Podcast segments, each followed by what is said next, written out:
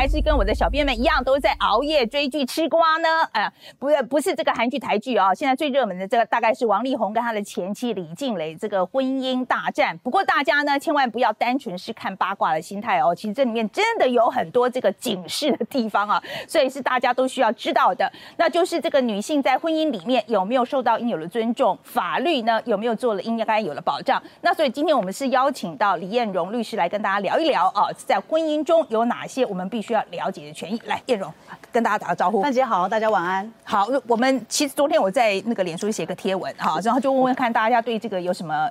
法律相关的问题，结果今天啪啪啪啪一大堆啊，所以这个真的很大家都非常的关注啊。所以我先跟大家讲一下，就是说我们今天讨论的进行大概是分成几个部分哈。那第一个要讨论的呃就是这个婚前协议书，那第二个是离婚的时候你应该注意哪些事项，那第三个我们希望讨论到的是呃有关于家庭主妇或是主夫啊他的这个法律上他的有关他的权益应该要怎么样保护。好，来燕荣先跟大家讲一下好了，就是婚前协议书这个部分啊，我想在台湾感觉上还不是很普遍，但是你来跟大家讲一下好不好？你自己觉得婚前协议书的必要性怎么样？我觉得婚前协议是蛮重要的一个文件哈，应该这样讲。那其实婚前协议它最主要的功能，其实很多的通常是发生在一些比如说双方经济上有悬殊的。呃，男生跟女生，或是男男女女，这样现在大家都可以签了嘛，哈。那其实婚前协议它最主要功能是说，因为如果我们没有签婚前协议的话，现在我们两个人去结婚，那结了婚之后呢，我们就我们的财产制，我们财产的处理呢，就适用叫做法定财产制。那个法定财产制里面，它有个非常重要的东西，叫做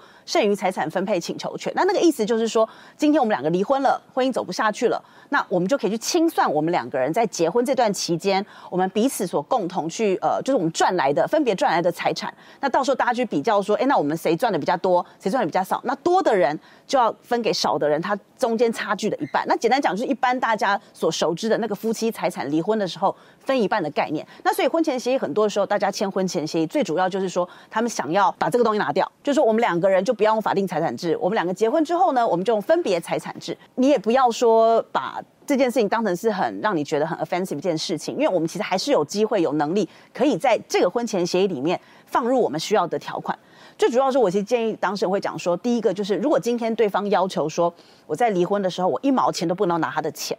那表示说他一定对他的财力相当有信心嘛？他觉得说他一定在结婚的时候，他一定可以婚姻中他可以赚很多钱，他不希望我来分。那这个时候很重要，就是说我们要让他知道说，好，在婚姻中可能产生了很多很多的费用。我们住在一起之后，我们会有租金，我们可能会有房屋的贷款。好，这房屋看是谁买，还要再去细分。他说，如果将来有小朋友了，小朋友的生活费、小朋友的保姆费、育婴费、将来的教育费，如果念私立学校、国际学校又更多的钱的话，那这些费用呢？如果说今天你被要求说我要在离婚的时候放弃去分对方的财产的话，我觉得你是有权利可以在协商这个婚前协议的过程当中跟对方说，好，如果是这样的话，那我会要求这些所有的零零总总，我们在婚姻生活当中有可能产生的家里面大小的所有费用，孩子所有大小费用，我希望由你来百分之百来负责。好，因为这个是因为我如果离婚的时候我拿不到那一半，表示说我在婚姻当中我的一些付出是在离婚的时候没有办法得到一个清算跟补偿的。那这个时候其实大家权利义务本来就是对等嘛。那如果你希望我放弃这些东西，那我当然希望说我们在婚姻当中你就要来负担说家里的所有的费用，还有。就孩子所有的费用，那这个东西白纸黑字写清楚，这是第一个，我觉得要提醒大家。因为我先打断一下啊，我先我先确定一下，就是说，我觉得前面有几个大家需要注意的事项嘛，哈。然后，可是我想先提出来的时候，就是说这个婚前协议书啊，比如说第一个是婚前协议书在台湾的效力怎么样？在台湾是有效的，就是就是说我们必须要结婚之后，这个婚前协议才会变成有效。那其实因为会讲婚前协议，所以大家其实大部分都是在结婚前就签了，但你结婚前签。并不代表结婚后不能够去修正啊，或者说你也可以甚至是结婚的时候你们还没有签，但是结婚之后没多久你们再签，这也都是可以的。但是它的前提是你们一定要结婚了，这份协议书才会生效。嗯，因为他婚前协议，他的就是一定要结婚，他才才会生效这样好，那第二个问题就是说，婚台湾的婚前协议书，他没有要求，就双方都必须要有法律专家陪同，对不对？没有，没有这个规定。对，但是就是说，如果今天我们这个婚前协议书是说我们要用分别财产制，然后要改，就把那个剩余产分配拿掉的话，这个分别财产制我们通常要去法院登记，哦，这是要去你们户政事务呃，就是户籍所在地的那个法院去做登记，这样它才会是一个可以对抗第三人的。的那个怎么讲，就是还可以，就反正他就是还会效力要完整的话，就是要去法院做登记。其实大家现在如果上那个司法院的那个夫妻财产制的那个登记的资料库去查的话，其实可以查到郭董，其实他那个可以查到他们好像民国九十七年的时候办的登记。所以其实，但是我们查不到里面的内容。但就是说，其实你要分别财产制，它是需要去登记的。所以婚前财婚前协议通我见当事人说，还是要去登记。才能够确保它这个效力是完整的，这样不论你们内容是怎么规范。好，那那内容的部分，其实我觉得，其实基本上就是，如果有人要求你要签这个离婚协议书的时候，第一件事就去帮自己雇一个很好的律师，OK，是不是？或起码先去咨询一次，你不需要说这个律师从头到尾陪伴你，但是你先，因为对方通常就准备个草稿嘛，那因为他后面基本上应该有个 legal team，不只是他本人的 legal team，或是他的公司的 legal team，因为通常会签这样的协议的，他们可能。本身都是比如上市上市上市上位公司的第二代，或者说自己本身有很好的事业，那其实你也不需要说有个律师从头 follow 你到尾，但是你起码当你拿到第一份草稿的时候，你可以先去请律师看过，就是说花一个小时的咨询费，好几千块，那就是说呃，你就是让他先去看看，说哎哪边你可以再增加，那怎么去跟他谈？那其实那细节都没有非常的困难，其实他大概就那几个点，只是重点是金额如何去磋商这样子。OK，还有呢，我这是我们网友问的了哈，就是说。监护权可不可以就写在这个婚前协议书里头？监护是说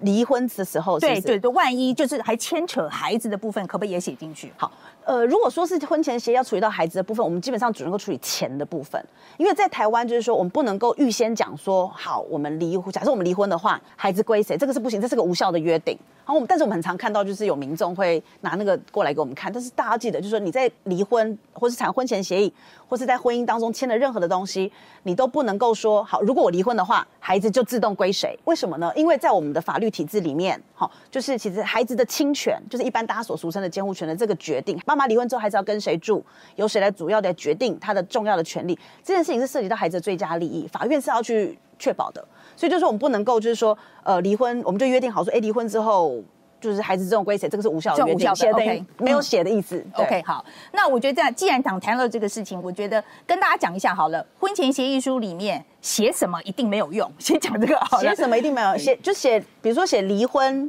呃，就是我发现你外遇，你就无条件离婚，这一定没有用。但是你可以写说，如果你外遇，好，比如说有抓到跟人家有性行为，一次赔我多少钱？这个有用，OK，就是说，因为你不赔钱可以，但是叫他离婚不行。对对对，因为说你离婚的话，因为台湾离婚，毕竟我们还是就是不论是你要双方要同意嘛，哈，或者说呃要透过法院去打官司判决，要不然就是你不能够约定说好，我发现你外遇你就自动离婚，或你打我一次我们就自动离婚，没有这种事情，这个是无效写的，又等于没写。但是你可以讲说，如果说呃今天婚姻当中有发生你跟别人有第三人有性行为，如果被我发现一次，那就要赔我多少钱？这个是有用的，这个是呃。怎么讲？就是说，它不是违反公共秩序跟善良风俗的规定，我们可以这样子约定，或者说，今天如果说你发现说你外遇，好，你跟人家有性行为被我发现到一次，你就要把房子过给我，某个房子过给我，这个是有效的哦，有效的意思就是说，意思就是说如果对方签了，但是他不愿意去履行的话，你去打官司，你去法院告，那你跟法院说，我可以证明说对方确实当时是出于自由意愿签这个给我，再就是我可以证明说他那个条件就是他跟人家发生性行为。这个时候，法院就会判决说，因为你们就是去审查各种证据，然后如果说确定说，一，大家当时在签婚前协议的时候，是双方彼此都在自由意志情况之下，没有人逼你，好，没有人拿刀就是架在你脖子上，没有人逼你签，好，也不是你也不是被骗的签，你是自己非常清楚的意思下签的。而且第二个就是说，你如果可以证明说对方确实在婚外有性行为，被你抓到一次，而且可以证明的话，好，那就确实法院就会判说，这个实物已经有判决，就是他确实是房子就要过给你，这是契约自由嘛。对，但是其实这种案子，所以我才建议说，其实婚前协议确实啦，哈，就是我常常被问到说，哎，那我们签约的时候要不要找证人？其实你不找证人也可以，但是因为牵涉到说，如果将来万一大家有争议，好，我们会需要有人去证明说，我们彼此在签这个协议书的时候是出于一个自由意志，我并没有被强暴胁迫。那这时候会通常会建议还是找个公正的第三人去担那个见证人会比较好。OK，好，那我觉得这个还有一个就是说那个。呃，婚前协议书有人在讲啊，就是在现在在婚姻当中，以前这样写对不对？对。然后婚姻当中，我可不可以修改？可以啊，当然可以。就是即使是有婚前协议书，但是什么样的状况可以修改？就是双方都想要修改时候可以修改，因为那万一一方契约，那一方不肯的话，就要看你是修改什么内容。通常一方如果不肯的话，可能就不太可能去修改，但是也要看是要想要修改什么样的内容。嗯，对。这是因为有时候会有些情势变更嘛，比如说，通常说婚前协议有些状况会是说。我可能约定好，好每个月先生要拿十五十五万当家用，好，那这个大家双方当时都同意的。但是后来先生可能呃公司改组，他失业了，那这个时候变成说他可能就一个月他付不出十五万十五万的时候，那如果太太又不愿意去做修正，那这个时候也许可以去法院请求说，因为情势变更，所以我想要调降我的契约义务。所以这个东西要看一些实际上的状况，但是通常是如果在签了婚前协议之后还要再修改，通常是要双方都讲好才能够再去修改。OK，我在美国是看过说，其实另外一个，我可不可以说在婚前协议书里面就写好，万一有什么状况的时候，我们必须要重新来讨论。我可不可以写一条这个？可以，只是说嗯对方如果不愿意讨论，你也你也没办法。对，就是这样子，要这个契约。OK，好好好好，因为我其实我在美国也是有些朋友，他们会约好，就是说每五年一定要来 review，、就这个就是我们婚前先签一个，但是就是讲好，就是说哦五年内一定要再 review，或十年内要再 review 一遍这样。review 是 OK，只是就是 review 的结果，如果双方没有共识的话，其实等于是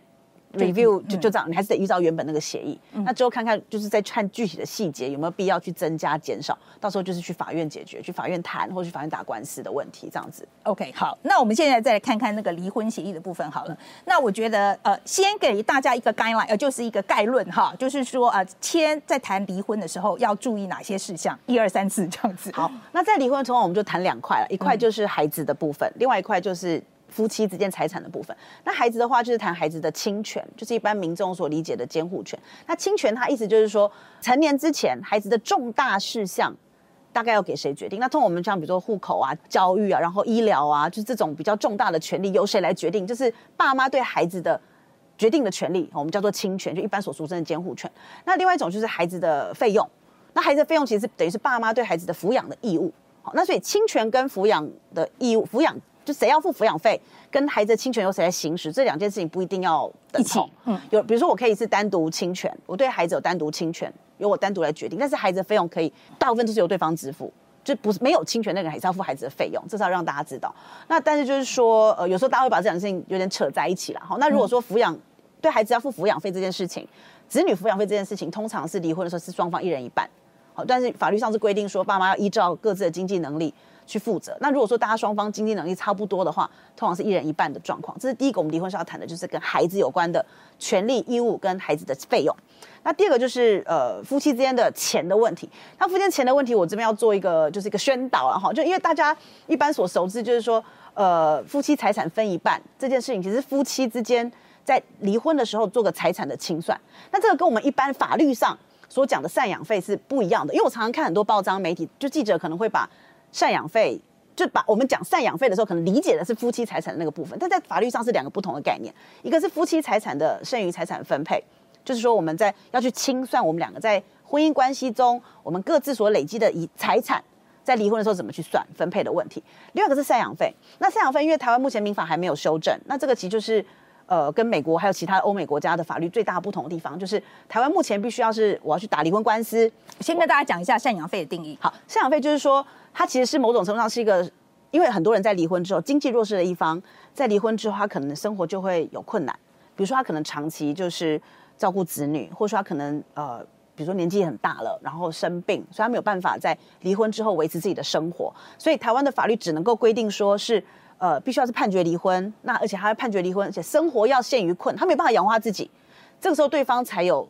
赡养的义务，就是说我要去给他一笔钱，让他能够在维持生活上，呃，就是让他在离婚之后生活可以维持一个基本的平盘，不会因此就是没有办法生活下去。那但是其实，在欧美国家，我们对于赡养的概念比较是说，因为其实，在婚姻当中，经济弱势的一方或是全职家庭主妇或全家庭主夫，他可能因为要照顾子女、照顾家庭，所以他离开职场非常久。所以当他离婚之后，他可能没有办法立即的去维持跟他在婚姻当中相同的生活水平。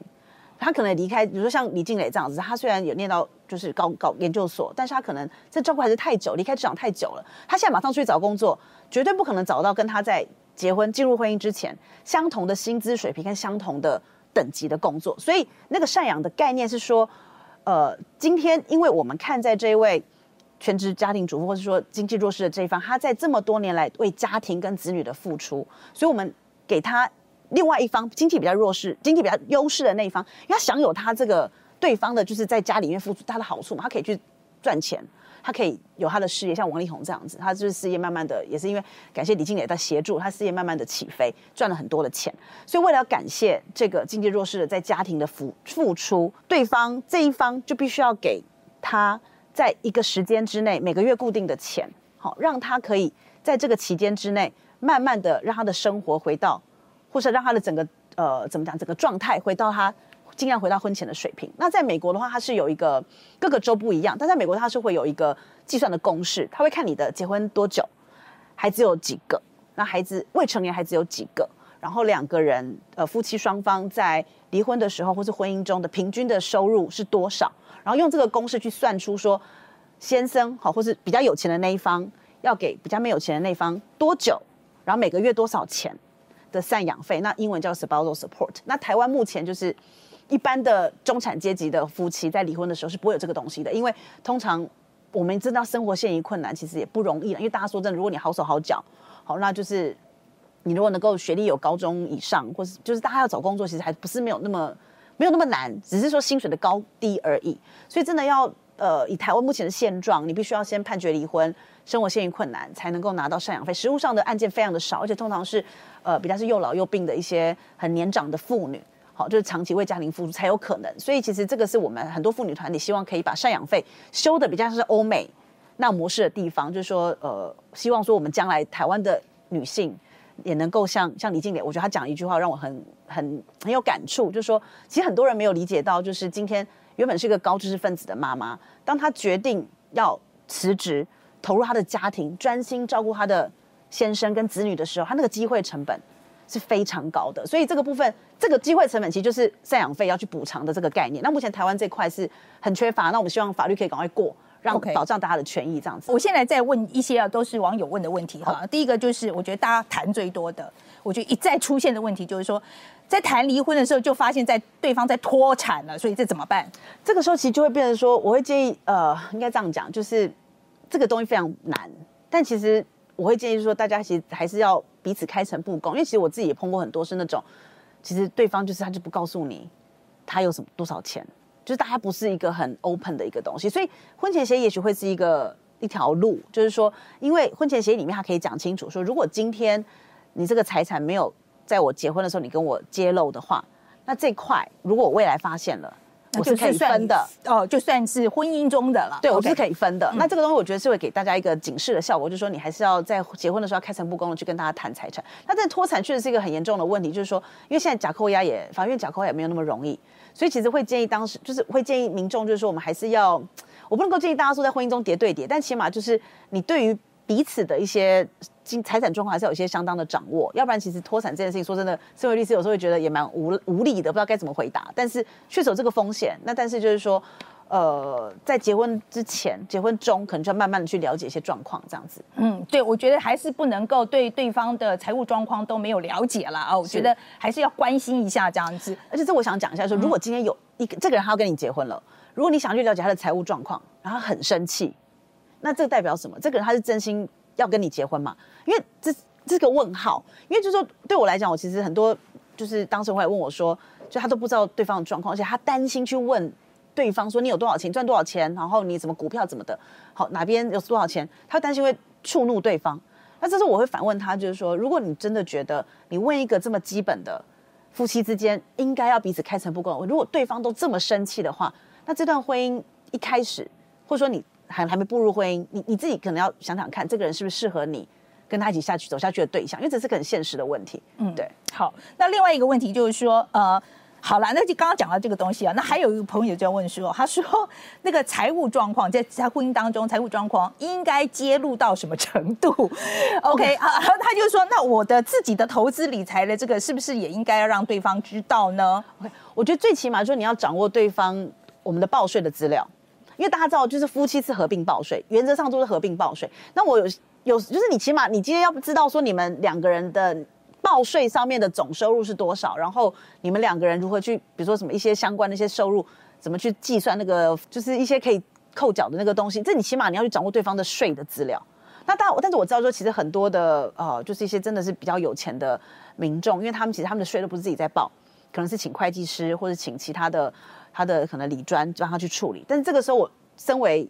因为纳纳税义务人只有一个嘛，夫妻合并是所以纳税义务人不是先生就是太太。那另外一方有可能就说，因为我不是纳税义务人，所以我没办法去掌握呃其他人的资料，另外另外一个人的资料。那这时候我觉得其实我们是可以去询问的，就是去询问快递师或询问说，你起码要求我们起码是报税的资料，我要能够先去掌握，要不然其实我要从何查起？这是最基础了。那当然我们知道，就是说台湾很多人逃漏税嘛，或者说很多的收入其实没有在账面上，但是没关系，但起码说我们要去掌握的是税方面的资料。我觉得税起码你有报税的所得，应该是要揭露的。那当然就是说其他的，你个人的投资，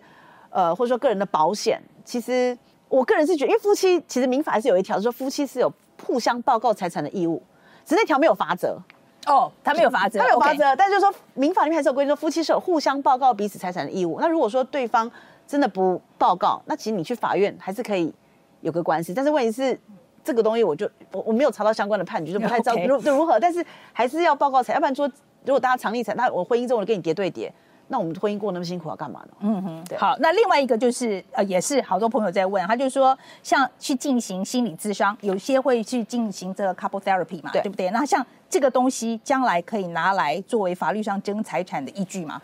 争财产就是说，像这一次，因为李静蕾就有提出来，就是说在美国做咨商的一些情况啊，那他就说这个当时他在跟心理医生是讲的时候讲了什么？OK，他就说这个东西可以拿来当做呈堂证供吗？就是呃，我就是说。就就所以这有很多网友在问，他就说这个心理咨商的部分可以拿来做将来法庭上的证据吗？通常是这样，就是说，其实呃，他这个比较会是说离婚的事由、离婚的理由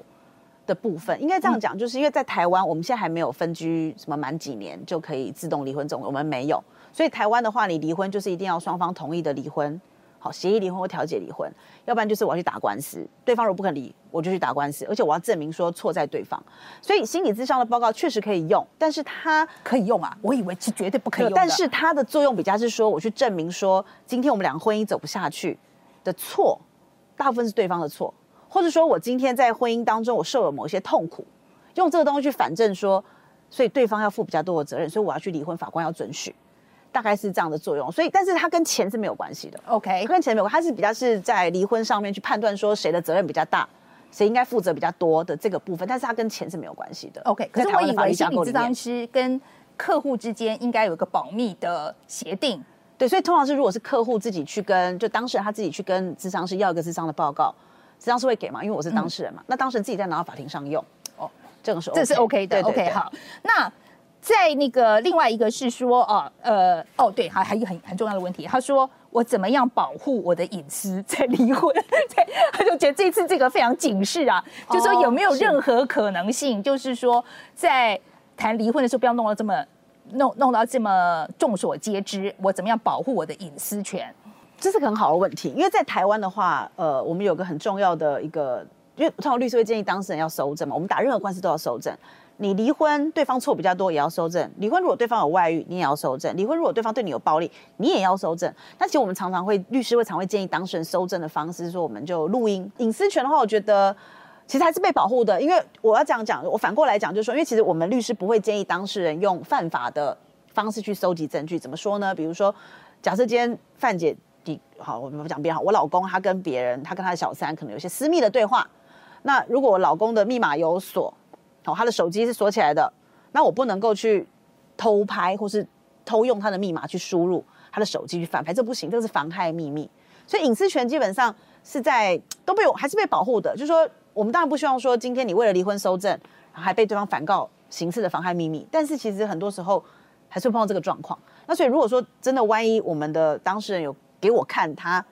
犯侵犯他人隐私权取得的证据，我都建议他不要用，就是我们大家放在心里就好，因为这个东西拿出去，你会有之后法律的问题，他可能就去告你，然后大家弄得很难看，因为他告你他是刑事哦，你是为了一个离婚的民事案件去搜证，但是你可能被告刑事。但我可以知道那个一定很不爽，一定很生气、很愤怒、很很哀伤，但是最重要是冷静，然后去想清楚说你希望怎么做，希望怎么做是